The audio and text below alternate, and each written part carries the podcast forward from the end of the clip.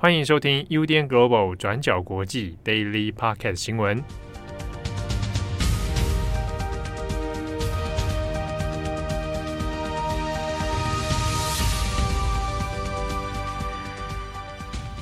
Hello，大家好，欢迎收听今日的转角国际 Daily Podcast 新闻。我是郑红，我是编辑佳琪。今天是二零二一年的十二月九日，星期四。哇，一个礼拜终于到了这一天，星期四啊！世界上一样发生了非常多的灾难与不幸的事件。好，我们今天首先来关注的一个最新的焦点，还是在呃离我们相对比较遥远，但其实现在战云密布的乌克兰边境哦。呃，跟昨天讲的一样，包括二十四小时或者是昨天七号的广播，都有提到，在过去一个月，从十一月开始，俄罗斯在乌克兰东部的边境不断的派出了大军部队。那截至目前为止，根据乌克兰的说法，在呃乌东边境呢，俄国的异常部队数量已经高达了十二万人。那大家可能有一些印象的是，在今年四月份的时候，其实乌克兰的东部边境呢，就一度已经有发生过类似的大军压境，那甚至逼近，就是诶呃美俄开战或者是呃东西开战的这个呃世界大战危机。那同样的问题重演之后，十二月七日，美国总统拜登也跟俄国的总统普丁有一个视讯的热线高峰会。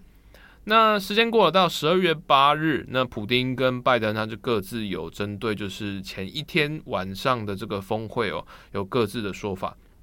那在普丁方面呢，他在克里姆林宫召开了就是记者会。那记者会上也有记者就直接来问说，那所以在这个美俄高峰会之后，呃，俄罗斯还会入侵乌克兰吗？那针对这个入侵乌克兰的问题，普丁其实有点是呃顾左右而言他，他是先他先是质疑。就是这个记者，那俄国入侵乌克兰这个用词是过于煽动，那甚至是有点挑拨离间。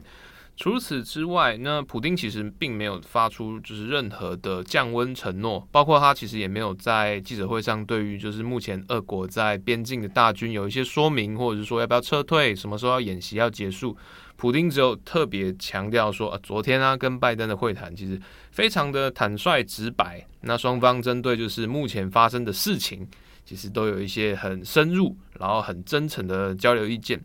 那普丁在会上其实也有讲，就是说在拜登这边其实有承诺说，那呃会帮俄国跟北约传话，包括转达说俄国对于北约东扩一直以来的一些战略。疑虑。那除此之外，包括像北约目前跟乌克兰正在谈判的这个呃呃，乌克兰加入北约的成员国的这个外交协商，俄罗斯也表达反对。那甚至对于说，就是北约的军事顾问团，或者是说北约在就是乌克兰边境所部署的这些呃飞弹防御系统或者是防空系统等等，其实在俄国的眼中视来，其实都是有一种在煽动新冷战的这个战略威胁。因此呢，借由这次的呃开战危机机会，那普丁也跟拜登就直接讲说，那好，那我们过未来几天，莫斯科这边会拟定一个具体的细节方针，就包括说我们希望北约在乌克兰问题上达成怎样的呃让步，或者是说甚至希望说北约能明文出示明文的法律证据来说啊，那北约这边不会吸纳乌克兰成为北约的成员国之一。那针对相关的消息呢，其实呃过去几天就是不断，无论是莫斯科还是华府，就是不断的在互相放话。可是普丁的这一则就是拜登传话论，其实在美国时间就是八日的早上，拜登他其实也是在白宫外面跟记者的闲聊那种非正式的记者会上也证实了这个说法。那拜登的说法是说他在会上呢，其实呃第一个重点其实要警告俄罗斯，如果俄军入侵乌克兰的话，那我就会用那种。就最史上最严厉，帮你制裁的，像北韩或者是对伊朗一样的一种超严峻的经济封锁制裁。那包括像我们昨天其实有提到，就是美国也威胁说呢，如果真的入侵的话，呃，那我们就要把俄罗斯的金融体系从这个国际转账系统 SWIFT 里面就是拔除掉。这个转账系统，如果大家就是可能过去有。早年呐、就是比如说出国留学啊，或者是什么，就是要国际汇款都要这个跨国银行代码，算是假设这个被封锁掉之后呢，俄罗的俄罗斯的这些国际贸易，包括转账啊、收账啊、汇率汇兑兑换等等，都会遇到很大很大的直接冲击。那可是这个东西其实大家都知道了嘛。那拜登也就是说，记者也就问拜登说：“那好，那经济制裁的东西我们大家都清楚，因为你这几天一直在放话。那可是如果俄国真的发兵攻打乌克兰的话，美国会不会就是来协防乌克兰抵御俄军的入侵啊？”那拜登的说法就是说，就是啊。呃，美国协防在欧洲协防，它是针对北约的盟邦，那有一些法律的规定，然后以及就是呃国际外交战略的道德义务，美国会协防北约盟国。可是乌克兰现在还不是北约的正式成员之一啊，所以就是这样的欧洲协防其实并不包含乌克兰在内。那拜登也说，就是就现在的状况而言，如果俄军入侵乌克兰的话，就是美国会不会派兵？来单方面的来协助，就是乌克兰军队抵抗俄军的入侵。呃，就现在的考虑而言，美国的说法是，呃，还没有考虑这件事情。相关的说法在美国的媒体里面也被解释成说，拜登目前暂时排除了出兵乌克兰，或者是驻军，或者是说就是对乌克兰提供就是美军协助等等的这个状况。在比较支持派当然会说，就是那拜登这个是为了缓解冲突，那你不要派兵那。战争的可能性就是比较不会擦枪走火嘛，所以这是一个合理的做法。特别是在现在的状况之下，虽然乌克兰可以邀请美军入驻，可是这样子的话一定会增加就是乌克兰局势的战争风险哦。除此之外，就是乌克兰确实不是北约的成员国，虽然是亲密的合作盟邦，但就法律义务或者是说各种的这些战战略的协议啊、安保协议，其实都没有要求美国一定要出兵协防乌克兰。可是相关的说法其实也引发了很多的讨论，就是拜登这边同时也承诺说，诶，确实，呃，普丁这边会提出一个具体对北约要求的一个政策。那在会议上，拜登也以说，好，那我帮你传话，我帮你传话，也你的声音我们听到了。那可是呢，在这个过程之中，那请你不要再轻举妄动，让整个战争的巨轮朝没有办法预料的方向发展。所以他证实了，他确实会向。代表俄罗斯那跟北约这边来做一些沟通跟谈话。可是像英国的《金融时报》啊，它其实就引述就是北约的欧洲盟国几个欧洲盟国的说法，他认为说就是那现在这个乌克兰局势其实蛮蛮严峻、蛮紧张，然后俄国现在其实跟疯狗一样，就就他的说法，很像疯狗一样，就是用战争来威胁大家，就是呃会吵的小孩有糖吃这样。那如果这个时候就是好，那我无论是要不要接受俄国对北约的这些指指点点，还是说在乌克兰问题上，北约是否应该就是因应俄国的焦虑而让步，在欧洲的这些北约前线国家都会认为说，好像是有一种姑息政策，与虎谋皮，就是那我今天如果让了一寸，明天是不是要让一尺？就是种种的焦虑，其实让欧洲各国这边有揣揣不安呢、那也是因为这样，拜登在跟普丁在七日的会谈之后，他预计在十二月九日要先跟乌克兰的总统泽伦斯基来有一个视讯通话，双方可能先要沟通一下，就是目前的一些局势状况跟立场。那确认说呢，乌克兰这边呢，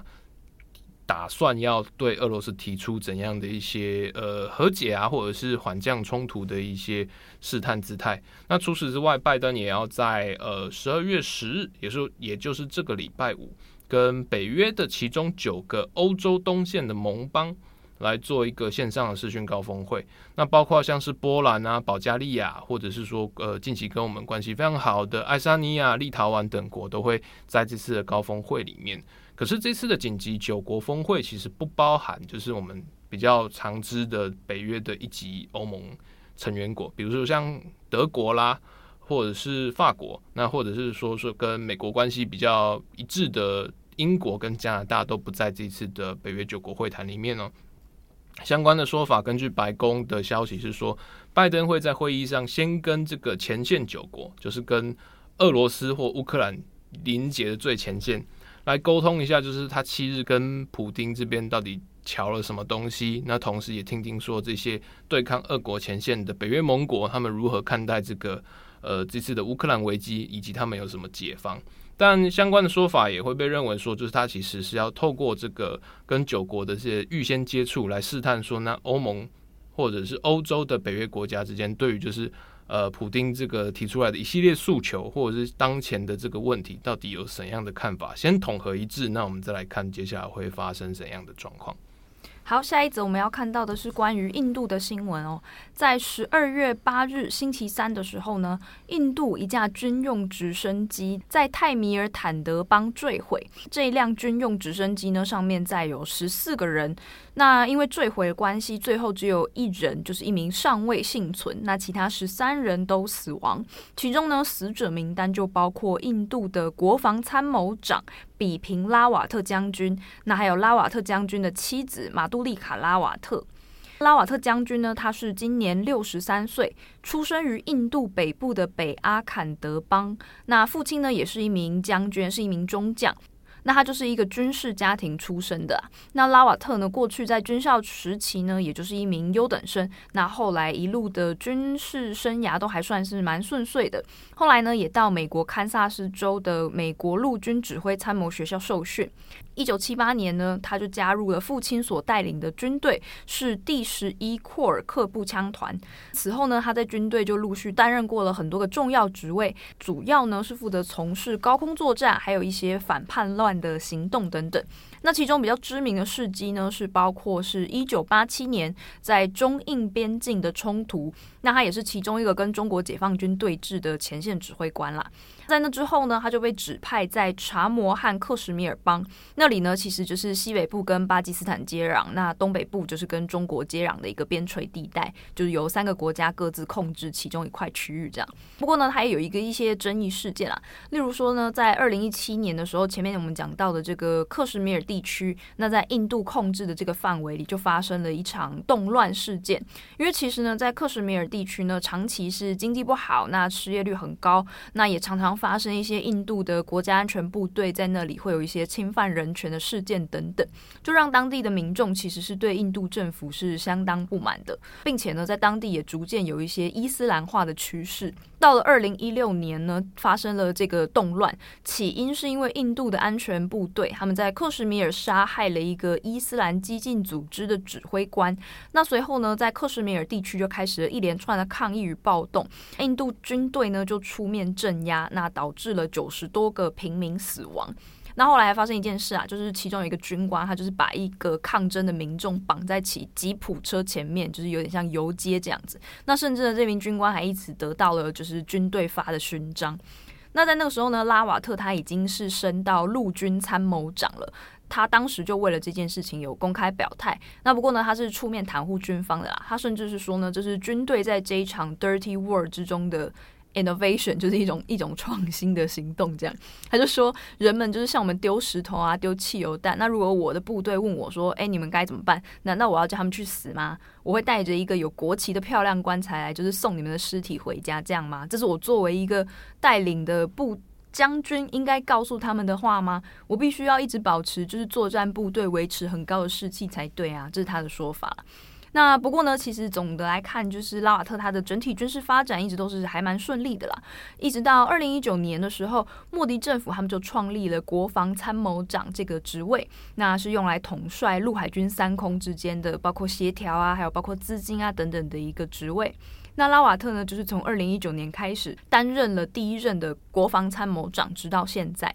那也就是莫迪的一个很重要的左右手啦。不过拉瓦特他本人也时常被批评，就是因为他跟 BJP 的关系非常密切，那违背了就是印度军队应该要保持中立的这个传统。回到这一次意外呢，就是这一架直升机，它是在昨天的上午十一点五十分从苏鲁尔空军基地起飞，原定呢是要到泰米尔纳德邦的一个国防参谋学院去进行演讲。那但是呢，直升机却在中途坠毁，而且距离这个目的地只有不到十公里的距离哦。那但是目前详细的坠机原因是还在调查当中的。刚刚我们在提到，就是这一位就是国防参谋长，他其实有过去其实有一些非常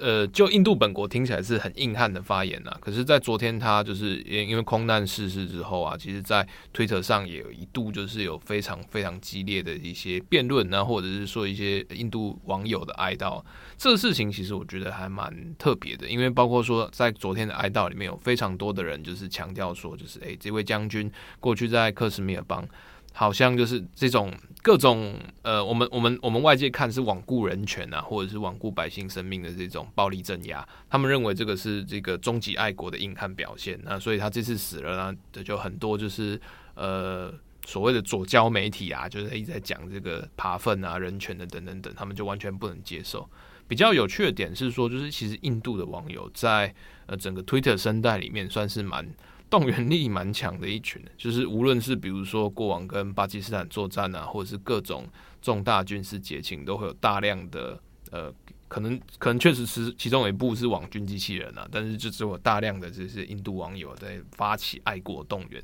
真的是声势非常浩大的一群。好，回到爱国动员呢，我们今天刚好昨天在德国时间的十二月八日，也是呃德国政联邦政府的内阁政权交接。那我们熟悉的德国总理梅克尔在昨天终于结束了他五千八百六十日的总理生涯，自此从就是德国联邦国会，然后以及就是总理的位置上就是卸任，那接下来也是呃政治退休了。那在昨天的整个仪式上，其实相应该是蛮利落简单啊。从八点五十分开始，就是梅克在众人欢迎下进入会会场，然后在十点二十分左右，联邦议会就是选选出了就是新任的。呃，德国总理，也就是社社会民主党的肖兹。那在仪式中啊，梅克尔也就问肖斯说：“那你愿意接受这个选举的结果，成为新一任的德国联邦总理吗？”那肖斯就很大声的说：“哦，我愿意。”那整个呃交接仪式跟梅克尔的卸任就此瞬间，然后就是完遂。那梅克尔五千八百六十日的总理生涯，也是德国史上第二，仅次于他的呃政治导师，也就是。呃，见证两德统一的前夕的总理跟德国第一呃统一后第一任总理科尔比他少十天而已。